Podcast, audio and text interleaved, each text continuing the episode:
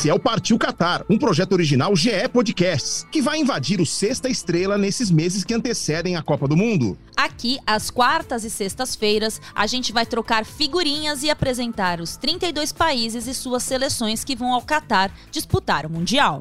E você muito se engana se acredita que a gente vai falar só de futebol. É claro que vai ter muito campo e bola, mas também tem história, geopolítica, cultura, curiosidades e o que mais der na telha. Com muita informação e bom humor, vamos te deixar pronto para ver todas as partidas e saber tudo o que está rolando. Então, partiu Qatar, EV! Partiu Qatar, Aninha!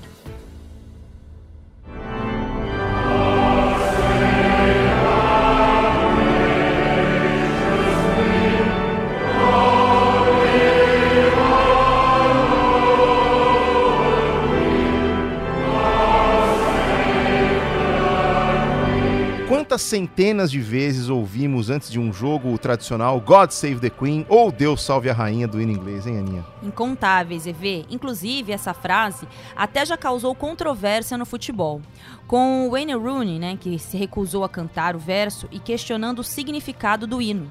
Mas, independentemente disso, estamos abrindo o Partiu Qatar de hoje desse jeito, para dizer que pela primeira vez em 70 anos, o hino inglês oficialmente passará a ser cantado de outro modo.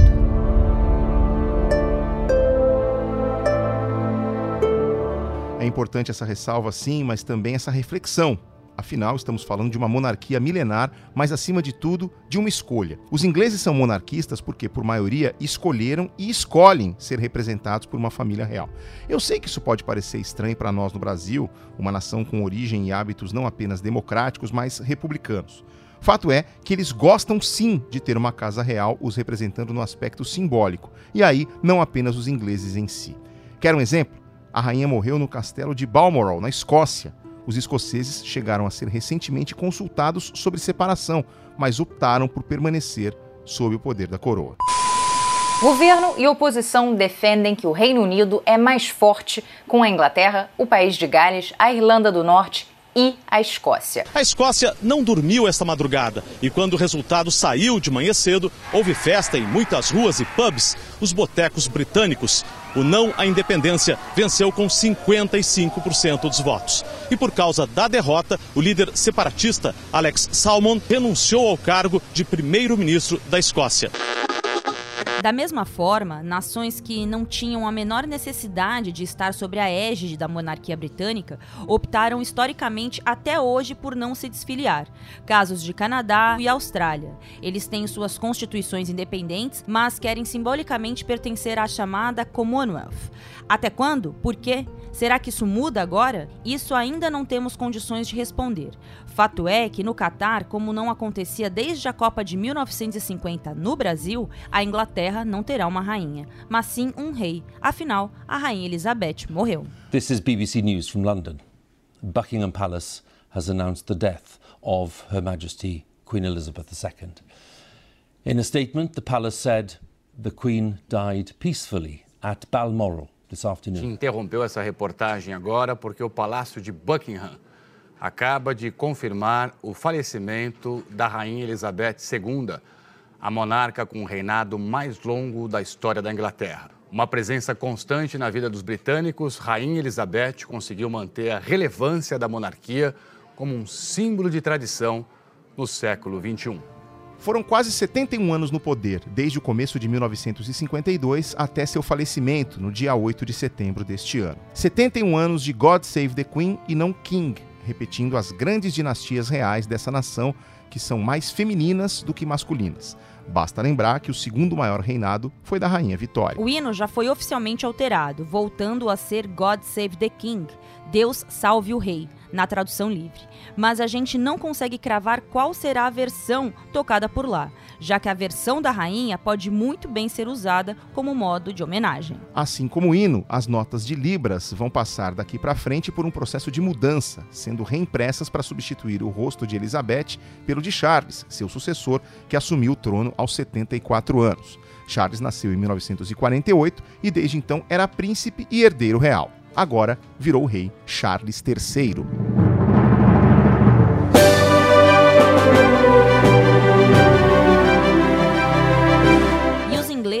Na torcida para que ele traga pelo menos a mesma sorte que Elizabeth trouxe das tribunas de 1966, quando o país chegou ao topo do mundo pela única vez. Mas se você quiser ver pelo lado do copo meio vazio, essa será a segunda Copa do Mundo da história da Inglaterra com um rei no trono.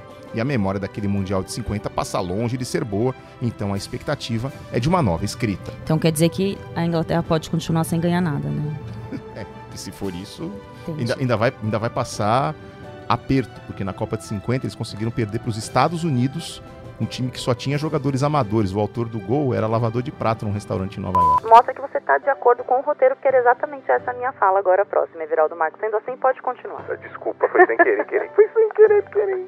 Em 96 anos de vida, Elizabeth viu a Inglaterra trocar de primeiro-ministro 15 vezes. Seis papas assumirem o cargo, além de 22 Olimpíadas, todas as Copas do Mundo, duas guerras mundiais, o homem na lua, e muito mais. Agora só temos uma certeza: que ela será muito lembrada e homenageada pelos ingleses durante a Copa do Mundo. E nem tinha como ser diferente, afinal, a mulher foi a grande referência de imagem da Inglaterra por 71 anos. Não tem como falar de uma coisa sem citar a outra. Mas claro, isso não quer dizer que ela seja amada por todos do país, né, Evi? Por exemplo, a torcida do Liverpool tem lá suas questões com a antiga rainha.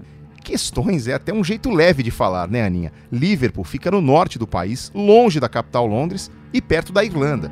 É comum ver nas arquibancadas de Enfield faixas de protesto contra as políticas britânicas, alegando privilégios ao sul. Além das faixas, é comum ouvir vaias ao hino do estádio, além de uma mudança da letra. God Save the Queen vira God Save Our Team, ou seja, Deus salve o nosso time. E olha que a gente ainda nem começou a falar de Dona Margaret Thatcher, hein, Everaldo Marques? Nós vamos chegar lá.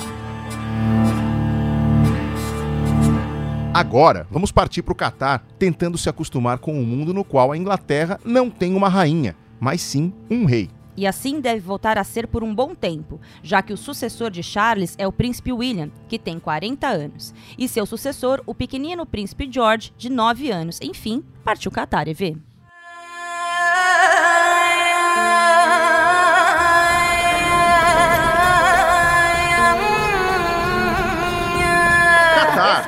Equador, Rica, Senegal, Alemanha, Holanda, Japão, Inglaterra, Bélgica, México, Camarões, Polônia, Brasil. É um ótimo time com poucos problemas e muitos pontos fortes. Partiu Catar, Aninha. Partiu Catar, EV.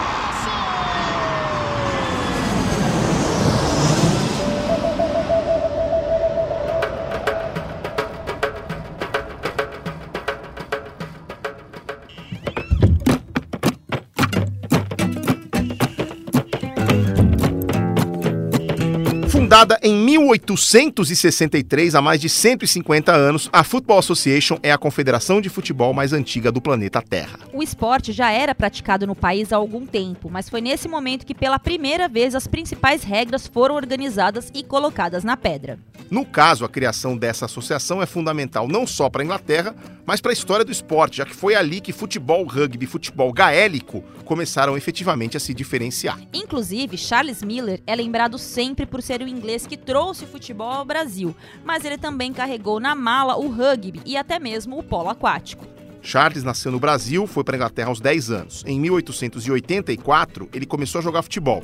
Em 1894, voltou para o Brasil com um livro de regras, duas bolas, uma bomba, chuteiras e uniformes, ainda organizando e jogando a primeira partida de futebol no nosso país entre o São Paulo Railway e o Gas Team em 1895. Obviamente, lá no século XIX, o futebol era amador, jogado em escolas e universidades. Em 1848, por exemplo, membros da Universidade de Cambridge redigiram algumas regras para padronizar o esporte, já que em cada escola jogava-se de um jeito. E era, claro, a maior zona quando as turmas chegavam à universidade. Imagina as aulas de educação física dessa que turma. Delícia, hein, gente? Nove anos após a criação da confederação, veio a primeira partida da história da seleção inglesa e a primeira partida já disputada entre seleções.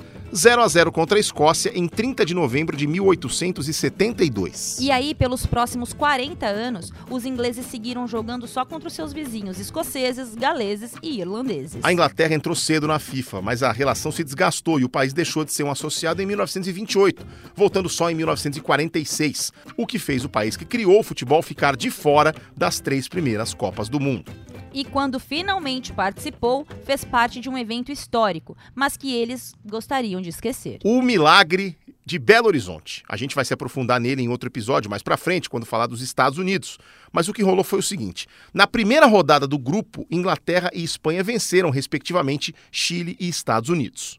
Naquela época, só um time passava da fase de grupos, e espanhóis e ingleses só iam se enfrentar na rodada seguinte, ou seja, todos esperavam uma pequena final valendo vaga no mata-mata. Até que, na segunda rodada, a seleção dos Estados Unidos, que era desconhecida e formada por jogadores amadores que dividiam o futebol com outros empregos, venceu a Inglaterra por 1 a 0, gol, aliás, de um haitiano naturalizado que lavava pratos. A Inglaterra chegou àquele mundial com muita moral, após vitórias gigantes nos últimos anos, como 8 a 2 na Holanda, 10 a 0 em Portugal e 6 a 0 na Suíça, além de um 4 a 0 na Itália. Aí, lá no Horto, o estádio Independência em BH, os Estados Unidos bateram nos seus colonizadores e frustraram o sonho dos ingleses, que ainda levaram uma pá de cal na cabeça quando também perderam para a Espanha na partida seguinte. E aí nasceu a célebre frase: caiu no morto, caiu no horto, is dead. Vocês são muito criativos, sério. Dá. Vai ver. Nossa senhora. Apesar do status, ainda demorou para os ingleses vingarem em uma campanha de Copa do Mundo. Em 54, passaram da fase de grupos, mas caíram nas quartas para o Uruguai. Hoje sim! Hoje sim! Em 58, voltaram a perder na primeira fase. Ah, não, amigão! O Brasil passou na liderança e os ingleses perderam uma partida de desempate para a União Soviética. E em 62 voltaram ao mata-mata, mas Vai perder! Vai ganhar! Vai perder! Vai ganhar! Perdeu! cruzaram com o Brasil nas quartas de final e aí Controlou, passou para Garrincha no miolo, ameaça de longe, levantou.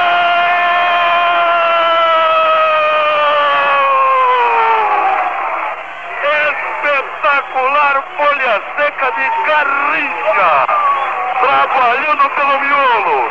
Quando a bola foi dominada por Amarildo, ele entrou para o vazio em direção à meia-lua. Amarildo atrasou, bola redonda, com todo o açúcar disponível de Via Del Mar.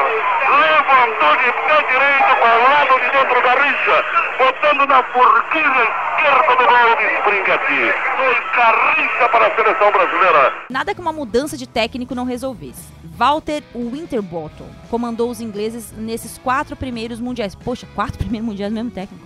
Da sua história, ficando no cargo de 46 a 62. E aí trocaram. Veio Alf Ramsey e pronto. Tá, era isso, gente. Passou muito tempo que esse cara tava atrasando a vida dos ingleses. Os caras demoraram para perceber que, que era isso. Na Copa Mais do que eu pra 66 falar o Winterbottom.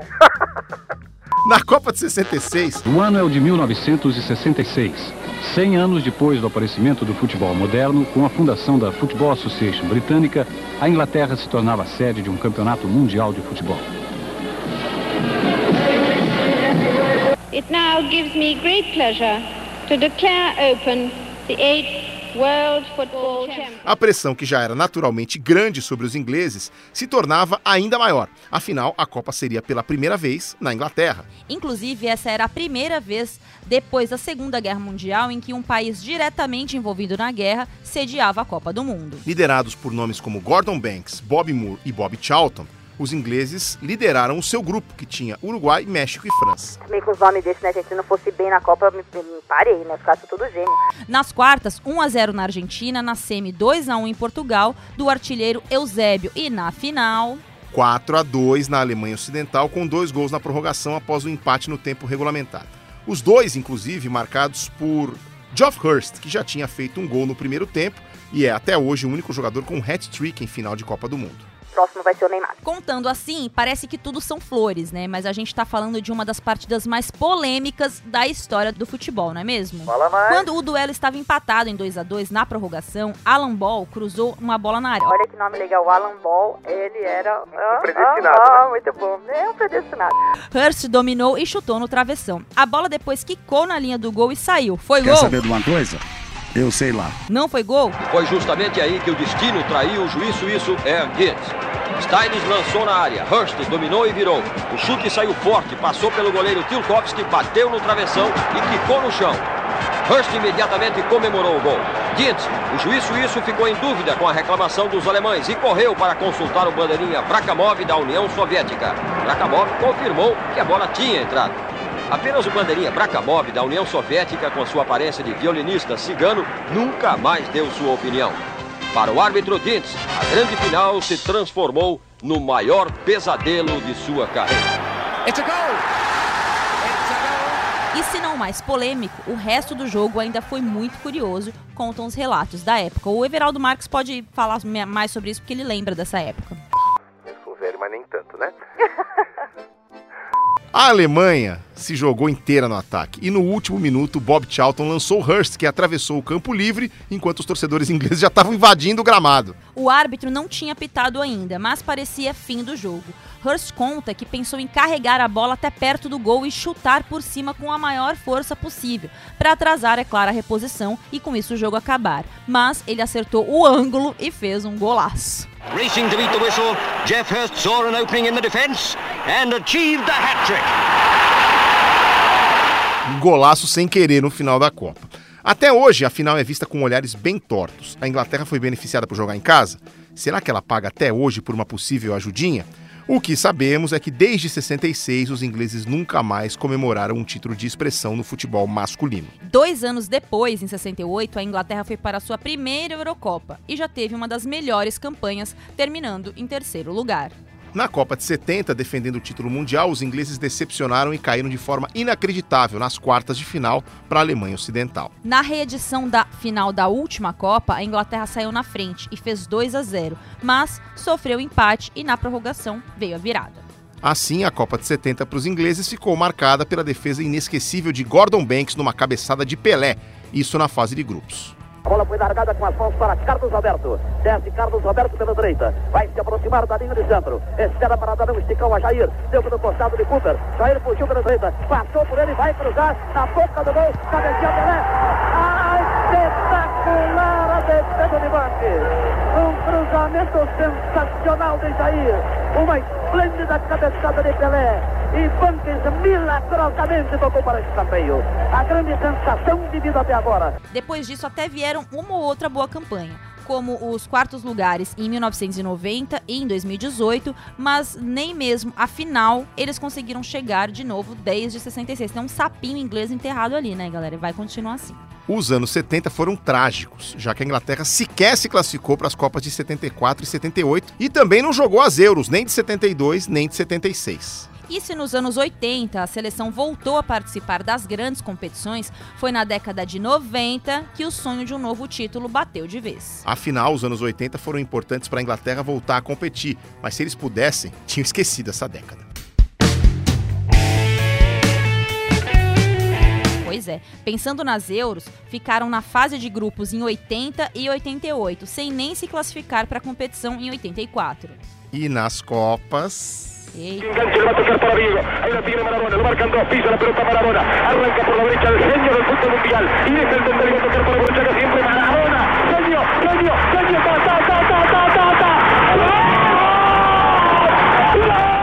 Foram eliminados na segunda fase sem perder nenhuma partida em 82 e em 86 ganharam pesadelos com Maradona que duram até hoje. As Malvinas são nossas. Dois gols, um de mão e um de placa, e a eliminação nas quartas de final, mas a década seguinte prometia muito mais. Primeiro na Copa de 90, com Gary Lineker comandando o time até a semifinal, quando perdeu nos pênaltis para a Alemanha Ocidental, de novo. Se o Wilder pega essa, se ela dá na trave ou se vai para fora, a Alemanha está na final. Não precisa bater mais nada. Vai Chris Waddle para a cobrança. O desespero do Pans chora. É terrível isso. Partiu Waddle, bateu! para fora. Beckenbauer perde a pose e acontece exatamente igual a partida Argentina e Itália. Cinco cobranças, três aproveitamentos da Inglaterra. A Alemanha não precisou nem da quinta cobrança. O torcedor alemão faz a festa. A Alemanha, diga-se a bem da verdade, Bob Robson. Parabéns a você, Bob Robson. E ao time inglês. Desde 66 não chega a uma semifinal jamais chegou a uma semifinal, a não ser sob o comando de Sir Alf Ramsey. Então entra para a história também do futebol inglês, Bob Robinson, o técnico desse time inglês que foi valente em toda a Copa. A campanha foi considerada de sucesso. A seleção jogou bem, formou novos jogadores como Paul Gascoigne e David Platt e até mesmo recebeu uma medalha de bronze idêntica à dos italianos que venceram a disputa do terceiro lugar. Apesar da boa Copa de 90, os ingleses não conseguiram se classificar para o Mundial de 94, levando ainda mais pressão sobre a Euro de 96, que seria disputada na Inglaterra. 30 anos depois do título mundial em Wembley, era a chance de trazer, de trazer o futebol de volta para casa. Mas pasmem, óbvio, gente, isso não aconteceu. E para deixar um total de zero pessoas surpreendida, adivinha como foi a eliminação, EV? Nossa, é contra a Alemanha nos pênaltis. Os caras não têm criatividade, Brasil. Gente, como pode, né? Como pode? Exatamente, em mais uma semifinal, colocando água no chope de 75 mil torcedores presentes no estádio. Amongst that list, Gareth Southgate. And Kupka saved it. And Germany are so close now. Germany are in the final. They are! England go out. Seaman couldn't come up trumps tonight. And these great, great competitors. De lá para cá, a Inglaterra se tornou a Inglaterra, né? O arroz de festa, mais favorito segundo os especialistas, emplacando sua maior sequência de Copas seguidas, sete contando do Catar, superando as seis entre 1950 e 1970. Mas os resultados você já sabe, né? Em 98 e em 2010, os ingleses pararam nas oitavas. Em 2002 e 2006, nas quartas. Em 2014, ficaram na fase de grupos. E na Rússia, em 2018, voltaram a uma semifinal. Mas, de novo, terminaram a Copa em quarto lugar. E como a gente tanto falou da polêmica no título de 66, precisamos também citar outro gol, ou melhor, não gol inglês, muito importante para o debate da tecnologia no futebol. Verdade. Nas oitavas de final da Copa de 2010 contra logo quem, gente? A Alemanha. Os ingleses saíram atrás e fizeram um gol de empate com Frank Lampard. Bom, eles fizeram. A bola entrou, mas não valeu. Fez o giro, brigou pela posse de bola. Lampard! Gol! Não, não entrou, não entrou. A bola toca no travessão. E lá dentro, e muito, Renato Marcília. Meio metro para dentro.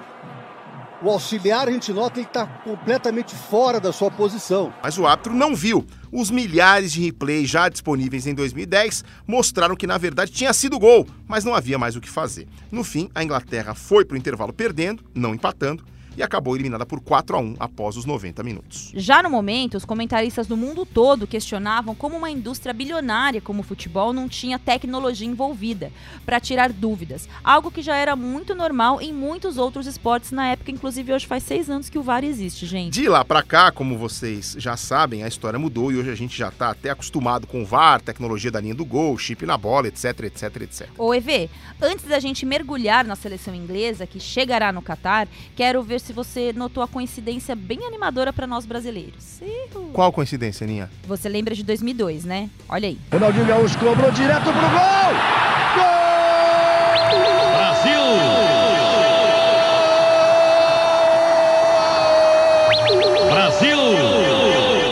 Como esquecer o golaço do Ronaldinho que colocou o Brasil na semi e mandou os ingleses de volta para casa? Então, esse foi o quarto encontro entre os países em Copas do Mundo. E os quatro aconteceram em anos que o Brasil levou a taça. E isso só porque em 94 a Inglaterra não foi para a Copa, senão ia dar um jeito de cruzar no nosso caminho, né? Verdade. Em 58, empate na fase de grupos. Em 62, assim como em 2002, vencemos e eliminamos os caras nas quartas. E em 70, vitória na fase de grupos também. Ou seja, se a Inglaterra aparecer na nossa frente, já compra os fogos, prepara ali para abraçar o Galvão e gritar Hexa!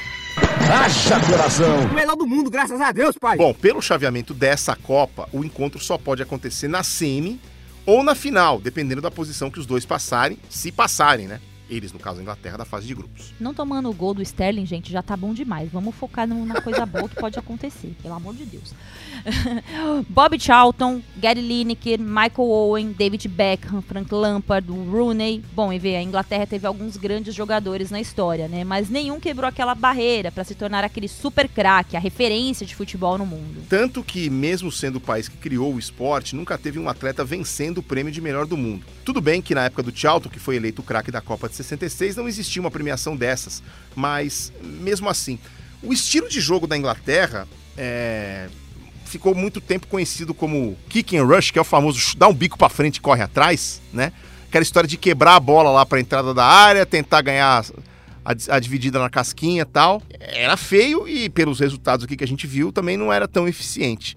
Mas de uns tempos para cá surgiram os caras que os caras botaram a bola no chão. A Inglaterra hoje joga melhor, né, Aninha? Você sabe que eu acho que tem. É, a Inglaterra ela sempre se permitiu ser um país que a, acreditava na evolução do futebol através de algumas práticas.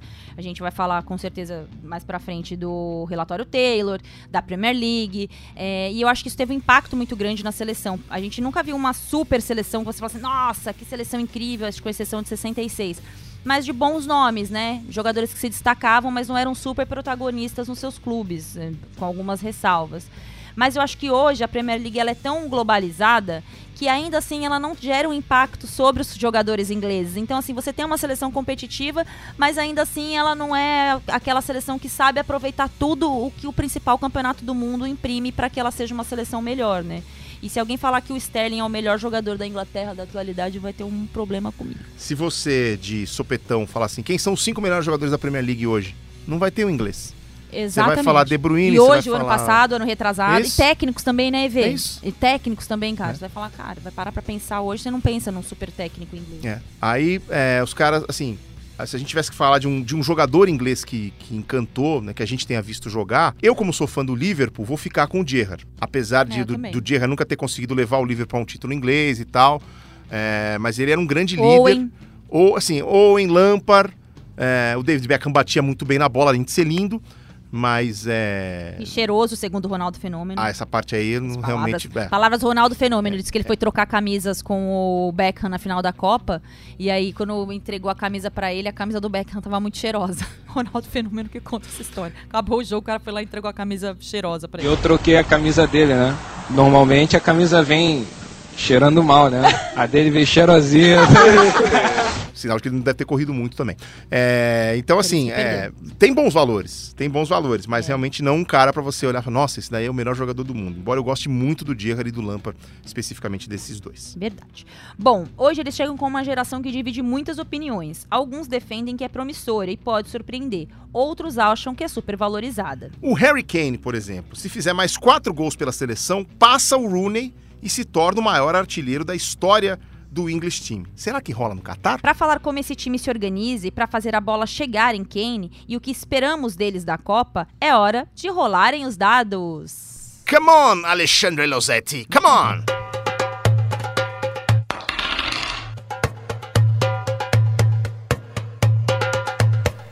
Ana Everaldo, a Inglaterra meio que sofre com aquela máxima de jogar como nunca e perder como sempre, né? Favorita muitas vezes, mas não disputa uma final de Copa do Mundo desde 1966, quando ganhou em casa o seu único título. Essa vai ser a sétima Copa seguida da Inglaterra, é a sua maior sequência de participações na história. E mais uma vez, a maior esperança inglesa é o Harry Kane, super artilheiro do Tottenham, que participou de 43 dos 49 jogos que a seleção disputou até agora, desde o fim da Copa de 2018. Nesse período, ele marcou 31 gols. Depois dele, quem mais jogou foi o goleiro Jordan Pickford, com 35 partidas. E quem mais fez gols foi o Raheem Sterling, que recentemente trocou o Manchester City pelo Chelsea e marcou 17 vezes. Kane e Sterling formam a dupla de ataque titular do técnico Garrett Southgate. A Inglaterra varia bastante o seu sistema tático. Ora joga com três zagueiros e aí defende em linha de 5, ora usa linha de 4. E existe um desequilíbrio nas laterais, tá? Na direita, muitas opções. O Kyle Walker, que muitas vezes atua como um terceiro zagueiro, o Kieran Trippier, que também joga na lateral esquerda, além dos dois laterais direitos mais jovens e talentosos, o Trent Alexander-Arnold do Liverpool e o Rhys James do Chelsea. Na esquerda, nem o Ben Chilwell e nem o Luke Shaw, os mais escalados, conseguiram ainda uma sequência longa, então o Southgate ainda está em busca de novas alternativas. Esse grupo de jogadores também sofreu uma mudança sensível depois da pandemia, quando atletas mais jovens começaram a ganhar protagonismo. É o caso do Phil Foden do Manchester City e do Buyaku Saka do Arsenal. Já a composição do ataque vai depender muito da recuperação do Manchester United, porque tem dois jogadores ingleses do United que vem perdendo espaço na seleção. O Jadon Sancho, que não atua desde outubro de 2021, e o Marcus Rashford, ausente desde a derrota para a Itália na final da Euro do ano passado. O Rashford foi um dos jogadores que perderam pênaltis na decisão. De qualquer forma, é um time com muito talento à disposição, talvez mais do que em qualquer outro momento da história, e vamos ver no que é que isso vai dar. Meus queridos amigos Aninha e Everaldo, um beijo. Até a próxima.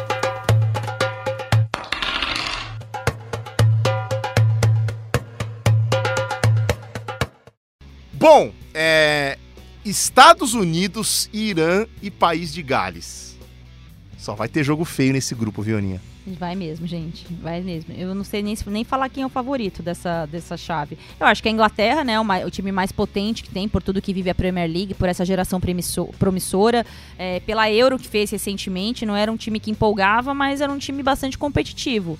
Então acho que dá para classificar aí como primeiro. E o segundo ali vai ser uma guerra na foice ali, Gales, Estados Unidos e Irã. Porque o Irã não toma gol, gente. O goleiro deles é muito bom. Então, e assim, no papel, obviamente, a Inglaterra é favorita.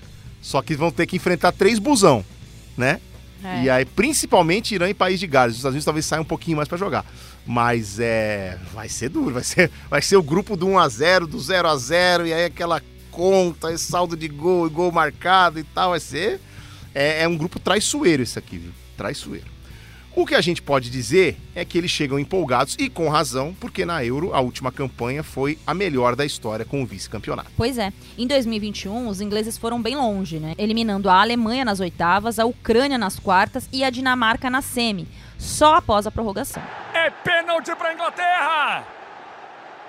Kane contra Schmeichel. Kane bateu o pênalti, Schmeichel pegou Kane! Gol!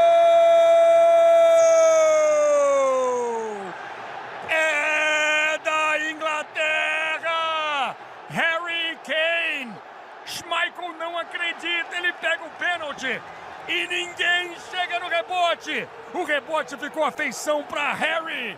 Harry, Harry Kane.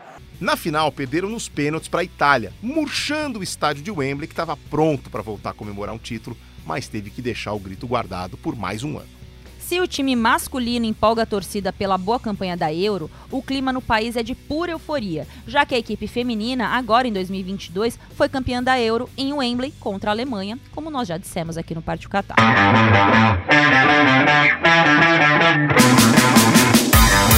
Para a gente falar um pouco sobre o país Inglaterra, vamos convidar um cara, que é inglês, mas quase brasileiro. Tim Vickery mora aqui desde meados dos anos 90. Chega mais aqui, Tim. O Tim é tão incrível, né? Eu adoro ele. Eu e conta mais pra gente as principais diferenças do dia a dia de quem vive no Brasil e na Inglaterra. Especialmente se você está em Londres, você está ouvindo 30 línguas em meia hora, né? E não, não de turista, de, de pessoas que moram lá, né? Tem um aspecto muito cosmopolita lá. É, então, você tem aquela sensação que você está num lugar bem no centro do mundo. Não estou falando que melhor ou pior. Aqui, se você olha para a mapa, né, a mapa te, te dá uma, um, um fato geográfico que América do Sul, especialmente o Cono Sul, é muito longe do mundo. Né? Você tem um grande oceano por um lado, grande oceano o outro lado. E você tem aquela sensação que você sente longe do, do, do mundo. Então, isso, isso com certeza é uma, é uma, uma grande, grande diferença. Tem uma coisa especificamente da Copa que me bateu muito, muito forte quatro anos atrás, né, na, na Copa da Rússia, porque eu estava aqui quando o Brasil perdeu. Né, quarto final de Bélgica. É, era parecido com, como sempre é no dia depois que o Brasil eliminado da Copa do Mundo, parece um, um enterro, né? Você tem clima de, de, de enterro. Parece que alguém na família realmente morreu. Aí, depois, eu fui para a Inglaterra. Então, eu estava na Inglaterra quando a Inglaterra perdeu o semifinal. De, de propósito, numa missão antropológica, fui para a rua em, em, vários lugares. E o clima era de festa ainda. Talvez seria um pouco diferente agora. Mas quatro anos atrás, a Inglaterra foi para a Copa sem grandes expectativas. As pessoas foram bem capazes de curtir a viagem. porque a Copa é uma viagem. E só tem um, uma seleção que, que ganha no final. Todos os outros têm uma viagem para curtir. É lá, apesar da derrota no semifinal, o pessoal estava curtindo viagem. Essa diferença, quatro anos atrás, foi muito forte. Talvez agora, na Inglaterra, as expectativas são mais altas. Só não ganhou a Eurocopa porque estava com medo de ganhar. Não estava acostumado. Né? Itália, Itália não era um grande time, mas era um time esperto e experiente e conseguiu levar o jogo para o final para os pênaltis e, e, ganhar nos pênaltis. Mas eu acho que a Inglaterra deveria ter jogado melhor naquele jogo e, e, e deveria ter, ter vencido. Tem experiência disso aí. Tem uma safra de jogadores muito bons. O tipo de jogador que o 15 anos atrás eu não imaginava que o futebol inglês ia produzir. Está produzindo talento, né? Quantos são craques mesmo? Eu acho que a Copa vai vai vai fazer muito para para responder a, a, dentro das possibilidades de, de, de ganhar. Na Inglaterra, a história do futebol muitas vezes se mistura com a do país, e um dos grandes exemplos disso é o relatório Taylor, que, entre muitas coisas, estabeleceu uma nova rivalidade entre torcedores e Margaret Thatcher, a primeira-ministra do país na época. Thatcher foi a primeira-ministra do Reino Unido entre 1979 e 1990. Conhecida como Dama de Ferro, se tornou a primeira mulher a ocupar esse cargo e também quem mais ficou nele durante todo o século XX. Ela combateu de forma muito enérgica os hooligans, torcedores muito violentos que eram equivalente ao que temos aqui de algumas torcidas organizadas. Nos anos 80, o futebol já era desafiador para o governo, já que grande parte das torcidas organizadas organizadas na Inglaterra, além de violenta, tinha relação com os sindicatos, que também eram grandes inimigos do governo Thatcher. E como o comportamento desses hooligans era extremamente violento naquela época, em que o futebol também não era lá grande coisa no campeonato local, não demorou para que o governo empreendesse uma cruzada contra o hooliganismo. Lá naquele ano, que é bem importante para o mundo, né, 1985, uhum. 39 torcedores italianos morreram na final da Liga dos Campeões disputada entre Liverpool e Juventus.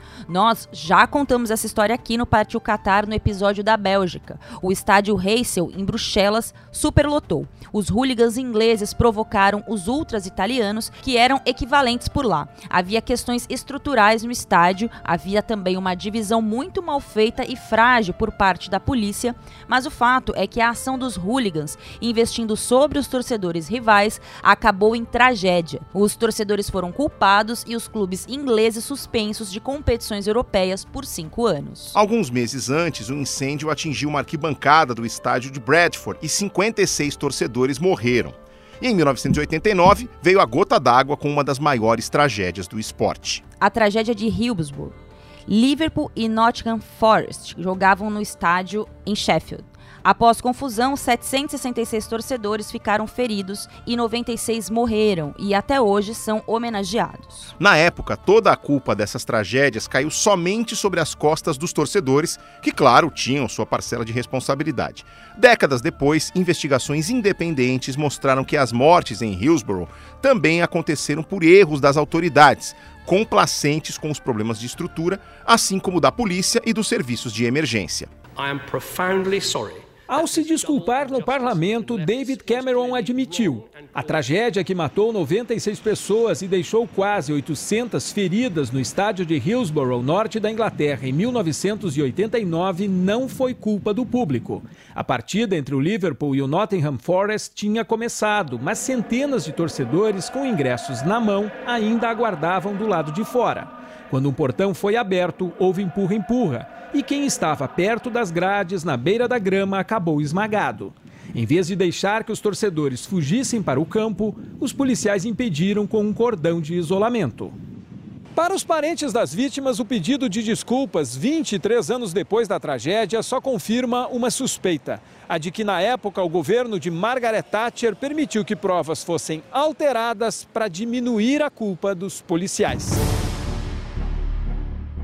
No ano seguinte, 1990, foi então publicado o relatório Taylor, que era a síntese da modernização que o futebol inglês tinha no horizonte. O Lord Taylor de Gosford conduziu um inquérito sobre os motivos da tragédia e o resultado foi, entre outros, o fim das grades de proteção entre arquibancada e gramado, a obrigatoriedade de assentos para todos os pagantes e um treinamento especial para os policiais. Assim, os 27 principais estádios da Inglaterra precisaram ser reconstruídos ou reformados, e graças às novas regras e também aos preços dos ingressos, acabou afastando os torcedores mais pobres. Só um detalhezinho: é, eu, é, eu, fiz um meu TCC, meu trabalho de conclusão de curso na faculdade, foi sobre elitização do futebol. Né? O, trabalho, o TCC foi feito em 2011 e eu usei como base né, para o meu, meu trabalho o relatório Taylor, Taylor e todo o investimento que foi feito à época para mudar um pouco o viés do marketing marketing né, em relação ao futebol inglês.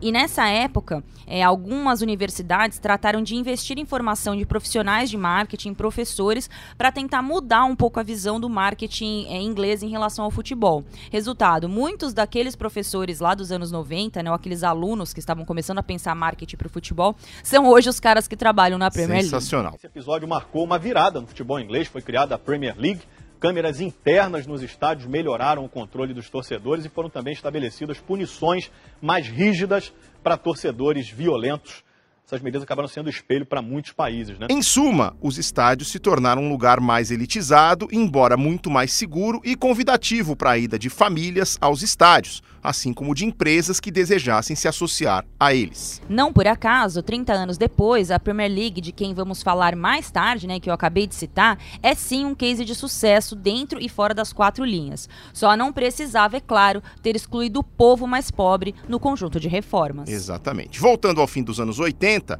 Margaret Thatcher seguiu odiada por parte dos torcedores e por ter afastado muitos cidadãos de baixo poder aquisitivo dos seus times. Inclusive, quando a ex-primeira-ministra morreu em 2013, a torcida do Liverpool cantou para comemorar. Quando Meg Thatcher morrer, nós faremos uma festa. Bem tranquilinha a música que eles cantaram para ela. Nossa. Lá pelo século XV, a Inglaterra passou a ter um grande impacto cultural sobre o resto do mundo. Tanto o idioma inglês, a igreja anglicana, que mistura as tradições protestantes com a católica, e também o direito inglês foram exportados para grande parte do planeta com o passar dos anos. Território católico desde o século II quando foi ocupada no sul pelo Império Romano, a Inglaterra rompeu com a autoridade do Papa no século XVI, no que ficou conhecido como a Reforma Inglesa, que foi parte da Reforma Protestante. Diferente da grande maioria, na Inglaterra a reforma veio por vontade do rei Henrique VIII, não de teólogos que criticavam o catolicismo. E o grande motivo de Henrique para romper com Roma foi a não aceitação do seu pedido de divórcio pelo Papa Clemente VI. Com grande impacto da publicação das 95 teses de Martinho Lutero, que foi um norte no movimento da Reforma Protestante na Europa como um todo, a Inglaterra se tornou um marco nesse momento histórico, que pôs fim à Idade Média e marcou o início do período moderno no continente. Seja por causa da monarquia, que está em vigor lá desde 1066, pela Revolução Industrial, que começou lá e foi um divisor de águas na história da humanidade entre os séculos 18 e 19, ou até mesmo pela Premier League, os ingleses estão acostumados a ditar tendências. Voltando ao futebol inglês, Criada em 92, a Premier League é cada vez mais referência, seja na qualidade do jogo, no dinheiro, na organização dos clubes. O mundo todo para para ver e sonha em jogar lá. E é dela que nós vamos falar agora. A Premier League, Everaldo Marques, nasceu só em 1992. Nós já éramos quase adultos, brincadeira. Mas o campeonato inglês é um pouquinho mais antigo, é lá de 1888. Se bobear, com a nossa querida Betinha. Tô brincando. É, quase isso. Mas foi só mais de 100 anos depois daquele primeiro título do Preston North End que o futebol inglês começaria a alcançar novos patamares. As ligas de Itália e Espanha, por exemplo, eram muito mais fortes nos anos 80, mas a soma de vários fatores, como o relatório Taylor, o fim da suspensão dos ingleses em competições europeias e a boa campanha na Copa do Mundo de 1990, ajudaram a virar uma chavinha no começo dos anos 90. O pulo do gato na fundação foi o princípio básico da liga, a independência comercial da Football Association deixando a Premier League licenciar e negociar suas transmissões e os próprios patrocínios. Até hoje, a liga é operada como uma corporação que pertence aos 20 times que estão nessa primeira divisão, com cada clube sendo um acionista, podendo votar em mudanças de regras e também aos contratos. 30 anos depois, a Premier League é o campeonato mais rico e mais assistido do mundo, com diversos craques do planeta inteiro. Tal domínio tem feito os ingleses baterem cartão nas finais da Liga dos Campeões da Europa. Desde 99, quando um time inglês chegou à final pela primeira vez, vez após a criação da Premier League,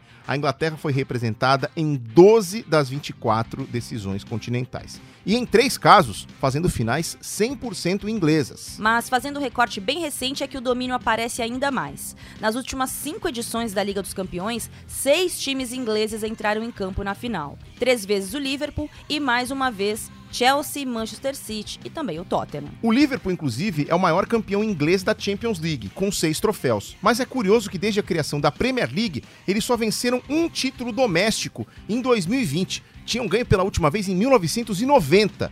E ainda assim, o Liverpool é o segundo maior campeão nacional do país, se a gente contar todos os campeonatos Mas da história. estrearam na Champions 2022-2023 tomando ferro do Napoli. É uma pena que não teremos episódio da Itália, né? É, vai, vai ter algumas seleções que vão pra Copa e a Itália É. não vai dar uma dor no coração. Ah, tinha tanta coisa legal. Vamos fazer um episódio de, né? Vamos fazer episódio Vamos aí, 30, gente. 30, 39. 32B pra, fazer, pra falar da Itália e depois tem o 33 que se for publicado a gente vai parar, né? Voltando aqui o Everaldo Marques ao futebol inglês, quem lidera esse ranking é o Manchester United, que impôs uma dinastia na Premier League sob o comando de Alex Ferguson. A equipe venceu 13 das 30 edições da liga, sendo 8 nos primeiros 11 anos da competição. Mais recentemente, o Manchester City tem escrito uma bela história de domínio, né? Seu primeiro título da Premier League foi em 2012. Hoje, já são seis, com quatro nos últimos cinco anos Guardiola. Não falar do Chelsea nesse episódio aqui, eu vou pedir demissão. Sem bairrismo nenhum esse meu comentário, sem Aham. clubismo nenhum também. E se a gente falar de Premier League, precisamos lembrar de duas campanhas marcantes. O título do Leicester em 2016, uma das maiores zebras da história, e a campanha invicta do Arsenal de 2004, feito que nunca mais foi repetido. E é óbvio que naquele time tinha um brasileiro, né, Aninha? Porque se tem uma coisa que combina, é brasileiro e Premier League. Com certeza. Gilberto Silva era o nosso representante naquele esquadrão imortal. Na época era quase um pioneiro. Ou você acha que desde sempre é essa bagunça que a gente está vivendo agora de seleção brasileira inteira jogar na Inglaterra? Não era Pois bem é. assim. Acho que o primeiro que pintou por lá, antes do Juninho Paulista, teve o Mirandinha. Mirandinha. Que jogou no Palmeiras nos anos 80. Aí depois do Juninho Paulista, assim, um deserto, né? Os caras começarem a aparecer depois. Depois dessa última janela de transferências, a gente pode citar aqui uma porção de nomes que lutam por vaga na Copa e jogam na Inglaterra. Pega aí. Alisson, Ederson, Emerson Royal, Thiago Silva, Gabriel Magalhães, Diego Carlos, Renan Lodge, Douglas Luiz, Fabinho, Casemiro, Fred, Bruno Guimarães, Paquetá, Coutinho, Martinelli, Jesus, Firmino, Lucas, É uma galera, hein? Richardson estreou bem, inclusive, na Champions. Vários aí acabaram de chegar. Outros, EV, já têm nomes consagrados e muitos que nem estão mais lá se tornaram ídolos, como o Fernandinho, por exemplo. Saiu do Manchester City em 2022, após ser multicampeão e capitão do time do Pepe Guardiola. Também recentemente, Davi Luiz, Ramires e William marcaram época no Chelsea, com muitos títulos, identificação com a torcida pronto, Ah, Chelsea bom. check. É isso aí, galera. Podemos esquecer do gigante. Já são mais de 70 brasileiros que jogaram na liga, mas provavelmente o número seria menor se não fosse Juninho Paulista, que chegou ao Middlesbrough em 1994, após se destacar pelo São Paulo e pela seleção brasileira. Já na sua segunda temporada lá, levou o modesto 13º colocado do campeonato às finais da Copa da Inglaterra e da Copa da Liga Inglesa, fazendo 13 gols em 44 jogos. Apesar dos dois vices, o brasileiro já ia marcando seu nome por lá. No ano seguinte, o Middlesbrough foi rebaixado, mas a Premier League elegeu Juninho como craque da temporada. E entre idas e vindas, Juninho voltou ao clube em 99 e também entre 2002 e 2004, quando se despediu do clube trazendo o maior título da sua história, a Copa da Liga Inglesa. Juninho ficou marcado pelo gol da vitória simples por 1 a 0 sobre o Arsenal na semifinal e até hoje é idolatrado pelos torcedores do clube. The Mendieta has Janino in space now. What an opportunity. What a goal. Janino has put Middlesbrough ahead in the first leg at Highbury. Well, we talked about how good it would be to take this game back to the Riverside at nil-nil. Borough are in dreamland now as Janino has opened the scoring on 52 minutes. Hoje, Juninho é coordenador de futebol da CBF, ou seja, está se preparando para ir para mais uma Copa. E agora ele vai falar um pouquinho aqui para nós, né, para quem estiver ouvindo o Partiu Qatar, sobre como foi desbravar o futebol inglês lá nos anos 90 e virar ídolo no país. Vale lembrar que o futebol inglês nos anos 90 era qualquer coisa menos futebol. Brincadeira! A minha apresentação do futebol inglês, ele, ele foi através do, do Brian Robson, que era o, o treinador do Middlesbrough, é, juntamente com, com os dirigentes. Eles vieram ao Brasil, né? é, e me apresentaram o projeto do clube. Eu também, é, no Brasil, eles não, não passavam muito né, o, o- o campeonato inglês. Na época era mais o italiano e o espanhol. É, então eu, eu fiquei conhecendo o futebol inglês. É claro que é, todo esse interesse de eu, deles me contratarem foi pela, pela Copa Umbro de 95, que eu fiz lá com a seleção na Inglaterra, aquele torneio. E aí depois veio é, essa. Ele, ele, ele teve que esperar seis meses para que eu pudesse entrar naquele. é, naquele naquela permissão de visto, né? Que, que tinha essa regra no, no início, era muito mais fechado né, para sul-americanos do que é hoje. Então ele veio no Brasil, me apresentou o projeto e, e, e me importava muito a opinião do treinador quando eu fosse fazer uma transferência de clube. Então, por isso que foi esse início aí, esse desbravamento aí da Premier League. Assim, o, o mesmo carinho que eu, que eu tenho por eles, eles, eles têm por mim. E eu, e eu senti isso desde a, desde a minha chegada na, naquela região, né?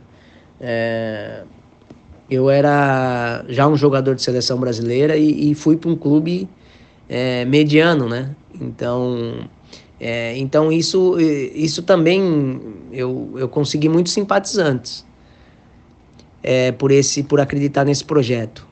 Então, e foi muito e fui muito respeitador, como como acho que tem que ser, né? Isso não é, um- é uma virtude. Isso, isso a, nossa, o ser humano teria que ser. Quando você vai para uma outra cultura, um outro país, você tem que respeitá-los. E foi isso que aconteceu. Então, essa empatia, é, ela acho que ela surgiu pelos dois lados. O EV, eu tava já imaginando que a gente pudesse falar sobre esse assunto. Recentemente eu participei de um debate que se falava quem são. Quando o Fernandinho voltou pro Brasil, né? Quem são os maiores. Foram, né? Os maiores eh, brasileiros na Premier League. E eu fiquei entre hum, o Fernandinho e o Gilberto Silva, né? eh, pela campanha do Gilberto Silva, pelo que ele fez, disputou a Copa do Mundo, foi campeão do mundo, inclusive. E o Fernandinho, porque não é fácil você fazer um time modesto, se tornar um, fazer parte desse gigante que se tornou o Manchester City, conquistar os títulos que ele conquistou, disputar a Copa do Mundo e ser um ídolo, né, num futebol tão competitivo como é o inglês. né? É, não, eu acho que eu vou nessa linha também. Assim, se a gente quisesse abrir um pouquinho, forçar um pouquinho, dá pra colocar na conversa talvez o William, Claro, que fez bastante sucesso, e o Davi Luiz, pela longevidade dele lá também, pelo protagonismo, mas assim, o Gilberto Silva tava no, no time dos, dos Invincibles, Sim. né? E, e realmente é, é, o Fernandinho, por tudo que ele fez, pela relevância que ele teve, é, eu, acho, eu acho difícil sair de, de Fernandinho e Gilberto Silva, mas só se a gente quisesse, porque tem, tan- tem tanto brasileiro Sim. né, que a gente ficaria aqui um tempão debatendo muitos.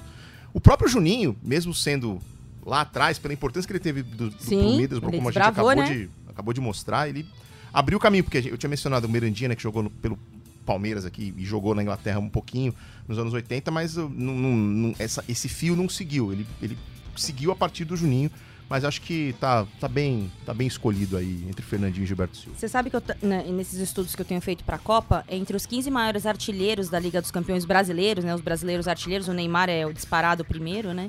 É, no top 15, os outros três que aparecem são jogadores da Premier League. Gabriel Jesus e o Firmino com 20 gols e depois o William com 17. Lá em oitavo, nono, né? Porque tem- todo mundo que não joga mais ainda tá nessa, nessa artilharia. Uhum. Então é muito importante a liga, a- a- a- o futebol inglês pros brasileiros, né? Porque eles poderiam se destacar no campeonato espanhol, no francês, mas eles conseguem se destacar nesse campeonato tão competitivo e numa fase que os nossos atacantes estão ali ultrapassando uma, uma uma certa dificuldade. Uma discussão que vale também, talvez a gente expanda para um outro momento, não só aqui no Catar, é a Premier League é a liga mais espetacular do mundo, ponto.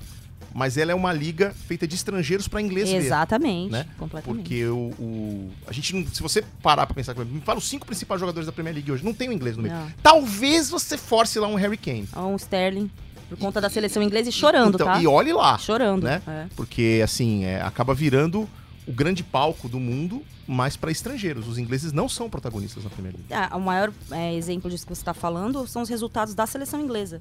É, a mesma Premier League sendo a, uma competição mais forte, como você já disse, os títulos recentes, se você for olhar aí da seleção inglesa, ela não decidiu nada, né? É, chegou na final ela da não Euro, conseguiu per- converter, per- né? Perdeu em casa, mas É. na, na Copa chegou em semifinal. Uma seleção tal. meio sem identidade, eu acho que também Pois por é, isso. né? porque os principais craques, né, os caras que decidem os jogos, para os times ingleses, não são ingleses. É, é isso aí. Bom, subiu a plaquinha? É hora dos. Acréscimos. Pra gente não deixar os ingleses loucos com a nossa pontualidade nada britânica, se tem uma coisa que eu não sou é pontual, parte do Qatar é prova disso, já chega chegando aí nesses acréscimos, EV. Bom, vamos lá. É curioso o fato do futebol ter sido criado na Inglaterra e a seleção do país ter uma história não tão gloriosa pra gente falar bonita, né? pra gente ser suave. Mas não é só nesse esporte que isso acontece, não, viu, Aninha? Ah, me conta, EV, me conta. Qual é que é dos outros esportes? O tênis, por exemplo, também foi criado na Inglaterra e o tradicional torneio de Wimbledon é o mais antigo do mundo, acontecendo desde 1877. É claro que nos primeiros anos muitos ingleses ganharam, como William Renshaw e Dorothea Chambers, sete vezes cada, e Lawrence Doherty e Blanche Bingley, com mais seis. Mas com o passar do tempo e a globalização nos torneios, nenhum inglês conseguiu ser protagonista no circuito. Inclusive, eu lembro que quando Murray venceu um torneio de Wimbledon em 2013, foi a primeira vez em 77 anos que um britânico era campeão em casa. E olha que ele nem nasceu na Inglaterra, mas sim na Escócia. É, o pessoal brinca que quando ganha é britânico, quando perde é escocês.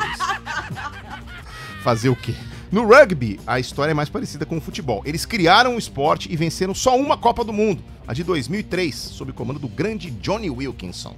Ou seja, eles preparam a massa e vem alguém e come o bolo, é isso? É, é isso. Né? Então, bacana. e aí, o que mais, o Everaldo? Bom, tem mais. Sabia que depois da Copa do Mundo de Futebol, das Olimpíadas de Verão e da Copa do Mundo de Rugby, a competição mais vista no mundo é a Copa do Mundo de Cricket? Mais uma oportunidade para os ingleses passarem vergonha na frente de muita gente. Quer dizer que o cricket também foi inventado por lá. Foi. Parabéns. 1566. E por conta da colonização inglesa, se tornou um traço fundamental na cultura de países como Índia, Paquistão, Austrália. Então deixa eu adivinhar aqui. Todo mundo ganha a Copa do Mundo antes dos criadores. Bingo! As três primeiras Copas foram disputadas na Inglaterra e o país sede só somou um miserável vice. Depois foi vice mais algumas vezes, vendo o troféu ir das Índias Ocidentais para a Índia, depois para a Austrália, para o Paquistão, para o Sri Lanka, para Bragança, quer dizer, quase. Repetir alguns campeões e só em 2019 finalmente chegar na Inglaterra pela primeira vez. Do jeito que o brasileiro é capaz de jogar o cricket aí e ganhar também essa Copa do Mundo. Né? O EV, mas a gente não pode deixar de citar alguns craques e campeões ingleses. Por exemplo, nas pistas de atletismo, Mofara é tetracampeão olímpico e ainda tem seis ouros em campeonatos mundiais nos 5 mil e nos 10 mil metros. Indo para as pistas de corrida, vários ingleses marcaram a Fórmula 1. James Hunt, Nigel Mansell, Damon Hill e, é claro, o maior de todos, Lewis Hamilton, sete vezes campeão do mundo. Que representa muito, né? Não só por aquilo que ele fez em termos de números, mas o Lewis Hamilton se transformou num dos principais personagens do esporte no nosso tempo por conta dos seus posicionamentos, é, não só durante a pandemia, mas de uma maneira geral aí ao longo dos tempos. Quanto maior ele foi ficando, mais ele se sentiu confortável para se posicionar, para fazer a sua voz ser ouvida, porque ele sabia que podia fazer a diferença. Em termos de domínio nas pistas, por exemplo, na temporada de 2020, é, e em termos de posicionamento com relação a questões sociais importantes, eu só vejo um paralelo do Lewis Hamilton com Muhammad Ali, que dominou o boxe peso pesado nos anos 60 e 70 e que também é, tinha uma voz ativa muito importante uh, em questões sociais e tudo mais. O, o, Lewis Hamilton é o Muhammad Ali dos nossos tempos, da maneira e na medida em que ele se posiciona contra questões que são fundamentais para a nossa sociedade. Para a gente fechar o programa com o clima lá em cima e não cometer um crime, é hora de relembrar as grandes bandas da história da Inglaterra. Afinal, se eles criaram muitos esportes, o que dizer da música, Everaldo Marques? Pois é, Aninha. No século XX, bandas inglesas ditaram a moda no mundo e viraram febres incontroláveis. Os Beatles, obviamente, são o maior exemplo, mas não faltam artistas para citar.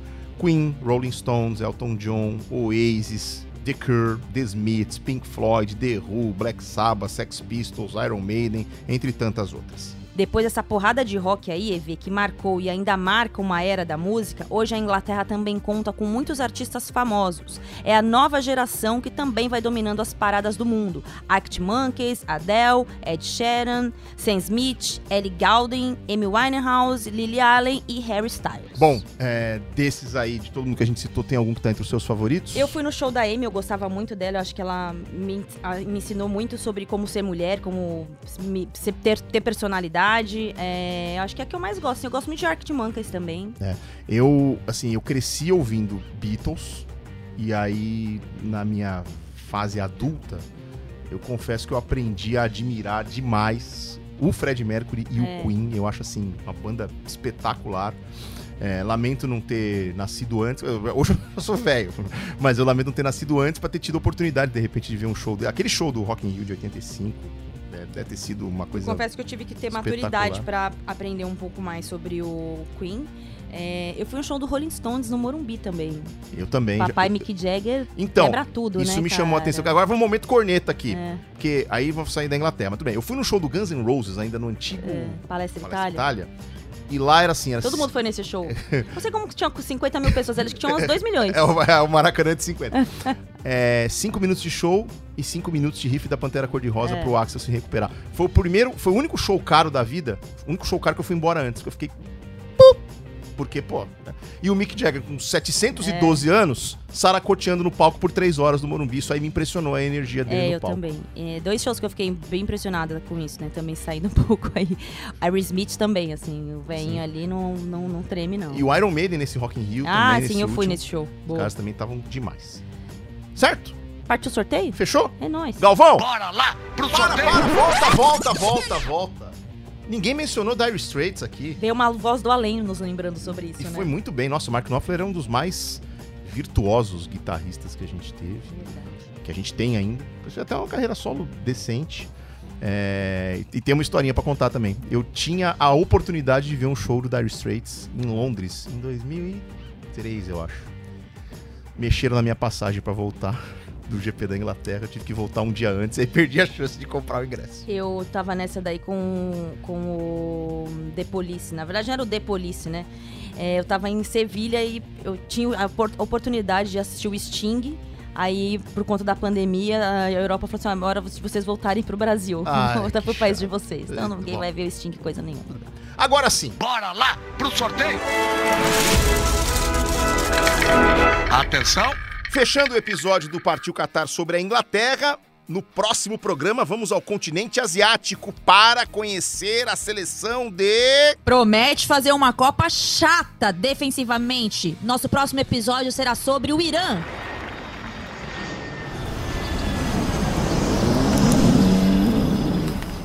O Partiu Qatar é uma produção original GE Podcasts, apresentada por mim, Everaldo Marques. E por mim, Ana Thaís Matos. Pesquisa, roteiro e produção são obras de Pedro Suaide e Rafael Barros. Edição e sonorização do programa são feitas por Bruno Mesquita e Pedro Suaide. A coordenação de podcasts é de Rafael Barros e a gerência é de André Amaral.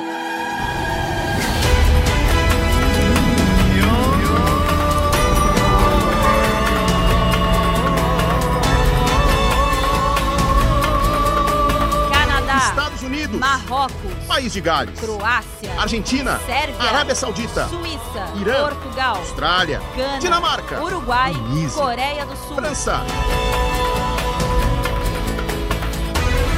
Então, partiu Catar? Partiu Catar!